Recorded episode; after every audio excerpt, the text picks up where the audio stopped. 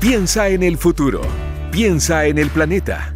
Piensa circular para hablar de sustentabilidad y economía circular y hacer las cosas de la mejor forma. Piensa circular en cooperativa con Osvaldo Lizama y Daniel Fajardo. Muy buenos días, sean todos bienvenidos y bienvenidas a este nuevo episodio de Piensa Circular en Cooperativa, este programa donde hablamos de economía sustentable junto a uno de los maestros en Chile, Daniel Fajardo. ¿Cómo estás? Te mando un gran abrazo.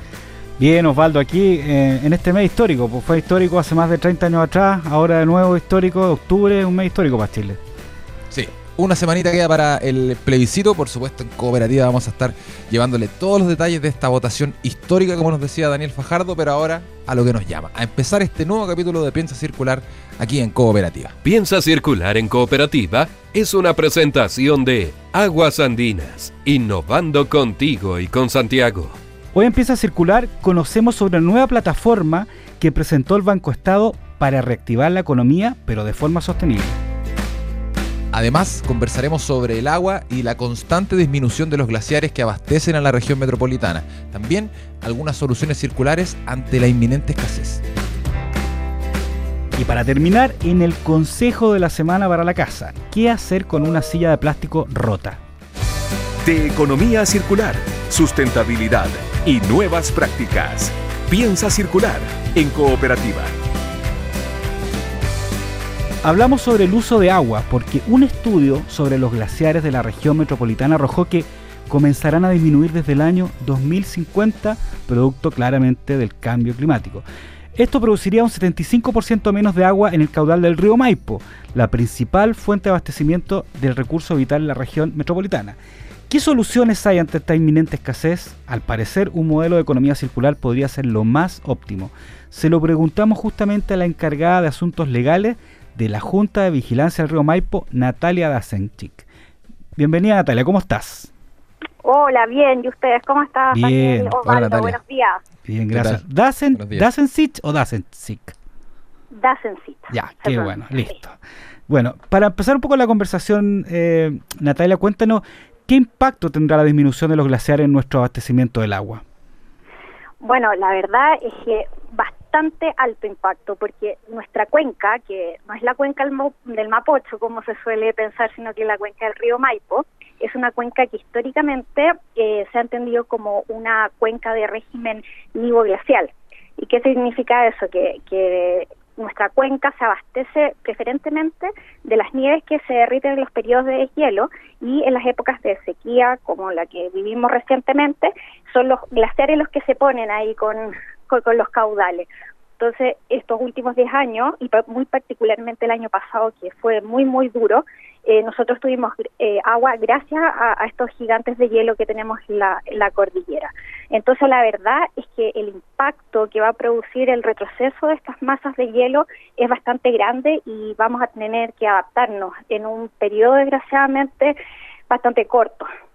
En ese sentido, Natalia, em, sabemos que eh, el hecho de que disminuyan los glaciares es un impacto directo de la crisis climática, que es algo que eh, difícilmente podemos manejar con esfuerzos eh, individuales o localizados, sino que tiene que ser un, un esfuerzo global.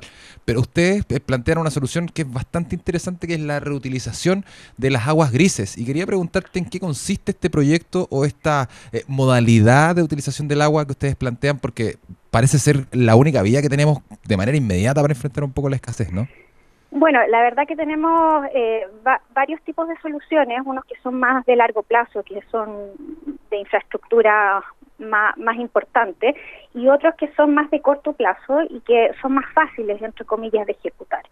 Y uno de ellos precisamente es la reutilización de las aguas depuradas que, que produce la- las plantas de Mapocho y la Farfana, y que eso es un volumen de agua de más o menos 570 hectómetros cúbicos, que son 570 millones de metros cúbicos que produce la ciudad de manera permanente, de aguas depuradas.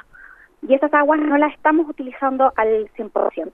Entonces la idea es poder introducir esto, esto, esta teoría de economía circular y poder recircular el agua de la misma de la misma manera que se está haciendo en Europa, por ejemplo, en, lo- los países de la Unión Europea que ya tienen un reglamento al respecto. Claro, e, en Europa se, se, habla de esto de los estómagos, ¿no es cierto? Que uno cuando toma agua hay tres o cuatro estómagos dependiendo de la cantidad de reuso que, que, se le hace al agua, ¿no es cierto? Ahora, efectivamente esa es una solución de economía, de economía circular a, a, a largo plazo, ¿no es cierto? Parece ser la única solución eh, ante ante este cambio climático que no retrocede o, eh, o, no Natalia o sea qué otra podría haber no hay, varias soluciones más. A ver respecto al tema de, de, los estómagos la verdad que eh, en Santiago tenemos todo este este volumen gigantesco de agua que no estamos utilizando utilizando que perfectamente podría ser destinada a usos menos exigentes que el consumo humano. Por ejemplo podríamos redestinar estas aguas al, al, riego agrícola, cumpliendo con las normas de calidad necesarias para eh, los productos que se que se trabajen en ese riego agrícola. También puede ser para el riego de parques, porque en, Santiago todavía tenemos la mala costumbre de regar los parques con agua potable, extensiones gigantescas de parques, y también para usos recreativos, por ejemplo las piletas, con las debidas advertencias, etcétera. Bueno, esa es una de las maneras y es una de las maneras también de poder descomprimir la presión que tienen nuestras fuentes de agua dulce, que una es el acuífero y otra es el río Maipo. Y a ver, eh, y aquí en el fondo les quiero les quiero dar un dato. Eh, se suele decir que el, el, consumo de agua potable representa solamente el 5% de la demanda. Pero si tú desagregas esa cifra por cuenca, en, en Santiago particularmente, y que también pasa un poco en el Aconcagua, el consumo humano es mucho mayor. Eh, de hecho, en épocas normales, la ciudad se lleva un tercio del agua del río y en épocas de sequía se lleva hasta el 60%. Mm. Pero en la sequía del año pasado, muy particularmente en el mes de mayo, el año pasado, de las lluvias que tuvimos, la, la ciudad se llegó a llevar el 80% de las aguas. Entonces eso produce un desequilibrio tremendo respecto de otros usuarios como los agricultores, que son los que producen alimentos. O sea que ellos tienen que sacrificar parte importante por que se le pueda entregar agua a la ciudad. Y, y el tema está también en que hay tú cuenta que dentro de la ciudad hay desequilibrios importantes y ahí es donde entra otra vía solución. ¿De qué me refiero con eso? Por ejemplo, tenemos sectores de la ciudad que gastan del orden de 100 litros persona día y otros sectores de la ciudad que gastan del orden de 600 litros persona día. Mm. Entonces, eso eh, es un consumo que se hace totalmente insostenible para el resto de la cuenca y es al final del día un derroche. Y eso también hay que ordenarlo, hay que lograr avanzar en la regulación para poder distinguir los tipos de distintos tipos de usuarios y poder desincentivar los usos excesivos además de otras otras vertientes como las pérdidas en cañería de las sanitarias, que también es otro tema importante de pérdida. Eh, eh, es muy importante lo que tú estás diciendo, Natalia, porque eh, parece ser que la mayoría de los problemas de agua que vivimos nosotros en Chile tienen que ver con la falta de regulación o la falta de legislación que existe tanto en la Constitución como en las leyes. Y ahora estamos a puertas de un proceso súper importante de quizás poder cambiar la Constitución que nos rige actualmente. ¿Cómo creen ustedes que debiese establecerse el tema del agua o qué, cuáles deberían ser los puntos principales para realizar un uso de agua más equitativo para toda la sociedad, pero también que sea amigable? Con el medio ambiente. Claro, mira, a ver, nosotros eh, pensamos que efectivamente es un tema fundamental que podamos discutirlo en forma desapasionada y, con tranquilidad. Eh, el, agua efectivamente es un recurso común eh, que necesitamos regular quienes pueden acceder a ellos y, en, en, ese punto claramente estamos absolutamente de acuerdo con que se establezca que es un bien nacional de uso público y que se debe priorizar el consumo humano al agua. De hecho, si, si tú buscas en derecho interno alguna norma que te diga a las juntas de vigilancia, que, que somos nosotros, cuando usted redistribuye el río debe priorizar eh, el consumo humano, esa norma no, no existe. O sea, lo tenemos que hacer interpretando varias normas dispersas en el código y acudiendo a normas de derecho internacional. Eh, en ese sentido es importante que, esté muy bien regulado, pero más que a nivel constitucional, donde nosotros vemos las mayores trabas a nivel administrativo, porque por ejemplo hay, hay otras otras alternativas también de solución que es la infiltración de acuíferos. Sin embargo, nadie se atreve a hacer infiltración de acuíferos porque no es muy claro cómo tienes que hacerlo, cuánto caudal tú puedes recuperar una vez que tú que tú infiltraste, eh, cuál es la calidad del agua que tú puedes infiltrar. Entonces nos falta un poco de actividad regulatoria en ese sentido. Y también nos, nos falta actividad regulatoria en el tema de la economía circular, en que también hay un problema, una pelea, digamos, de, de que no está bien claro quién es el propietario de las aguas servidas tratadas. Entonces estamos, estamos absolutamente enfrascados en, esa discusión media bizantina, eh, mientras la, ciudad de Santiago está transitando de régimen hidrológico de nivo, eh, de nivo glaciar a nivo, nivo pluvial, y, estamos perdiendo 570 millones de, de, metros cúbicos. ¿Te fijas? Entonces, yo creo que esto es un tema que hay que abordarlo desde la ciencia, desde nuevos paradigmas económicos, como es la economía circular que ustedes los deben conocer, o sea, es, otro modelo económico al final. Eh, y, en el fondo poder avanzar en ese sentido.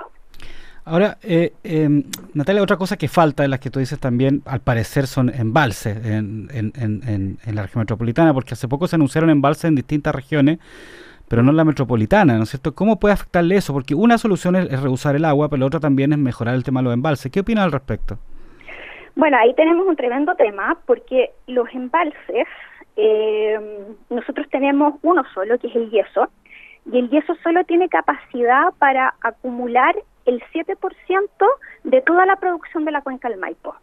O sea, tenemos todo el resto, el delta lo tenemos desregulado, no, no, no tenemos mucho control sobre lo que pasa, solo sobre este 7%.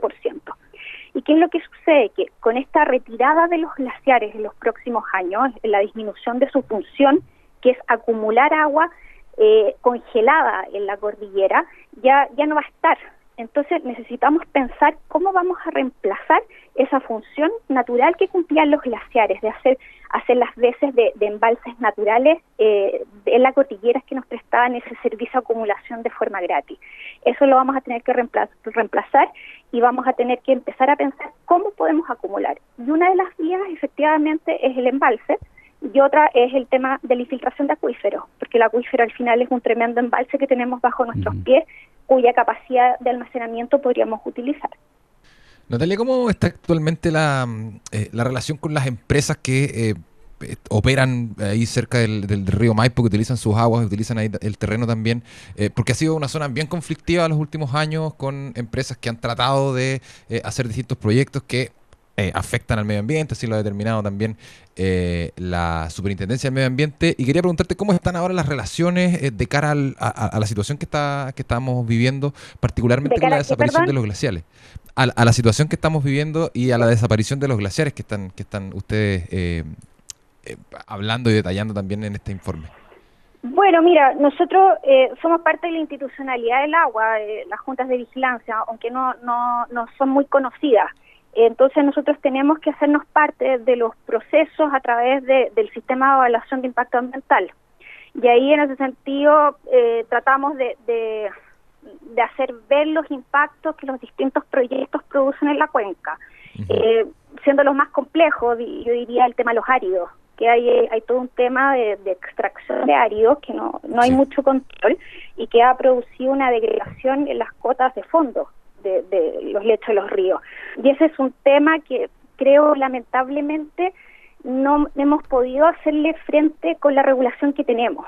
Eh, no sé si ustedes han pasado, se han fijado en, en, los pilotes del, del puente de la Ruta 5 cuando cruza eh, el río Maipo, que eh, están absolutamente pelados, digamos, y, le, ponen piedra cada cierto tiempo, y es precisamente porque hay una extracción bastante irracional y ha costado, eh, ha costado ponerle coto a ese tema.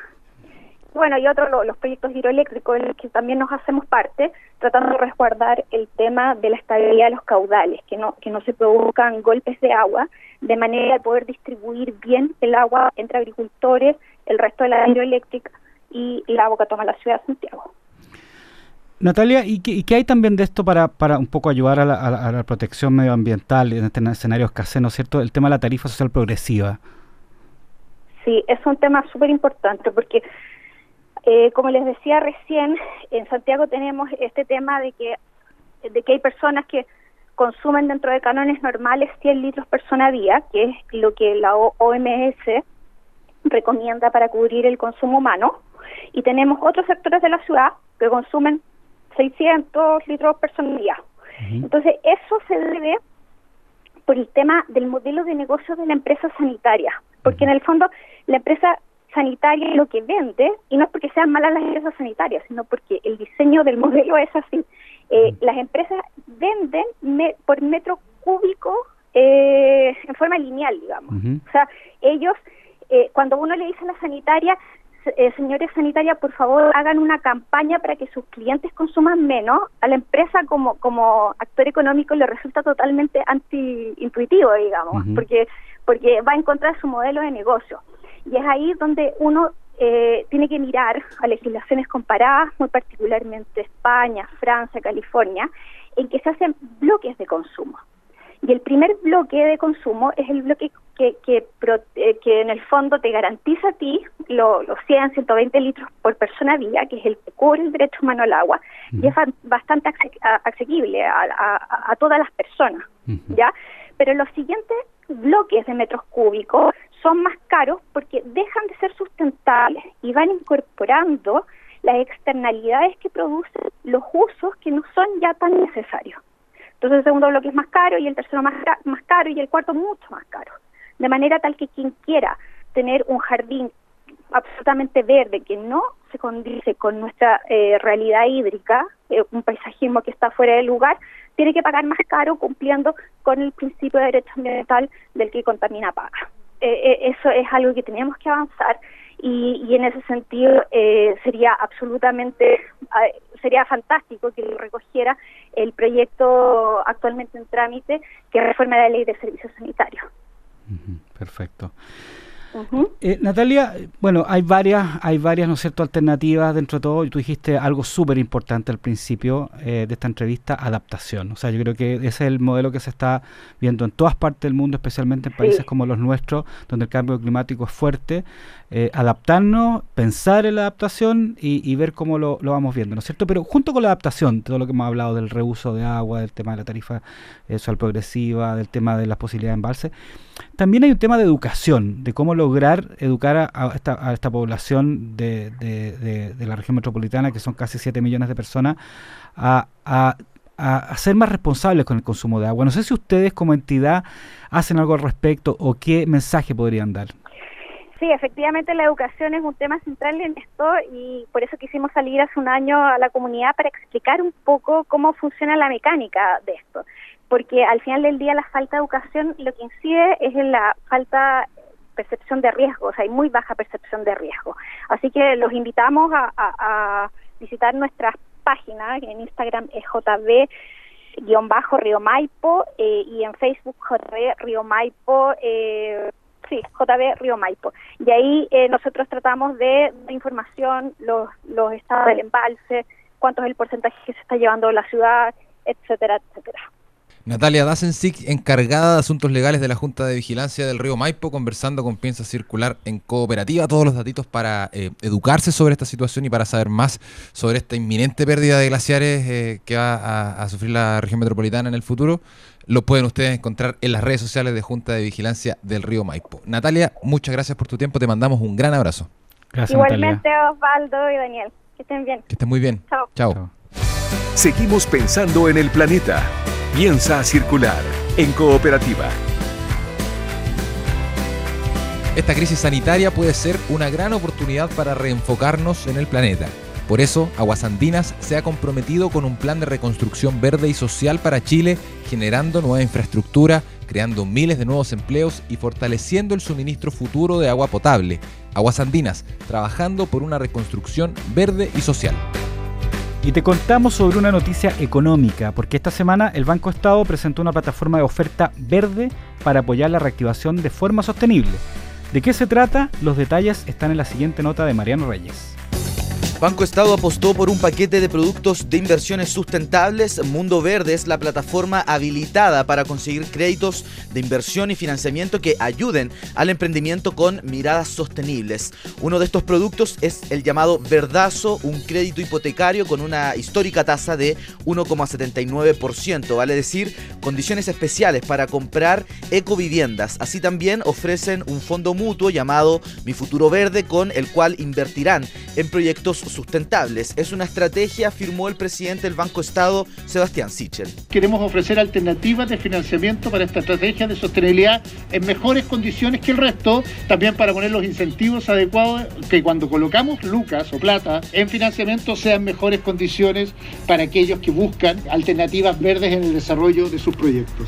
Este proyecto busca además aportar a una reactivación económica enfocada en la sustentabilidad, el cuidado y responsabilidad con el entorno.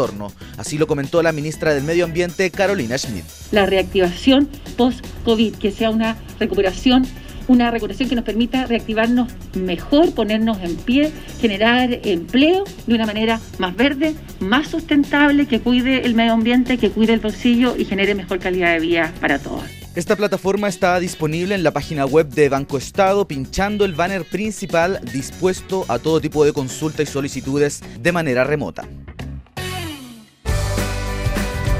Datos para hacer de este mundo algo más circular. Consejo Circular.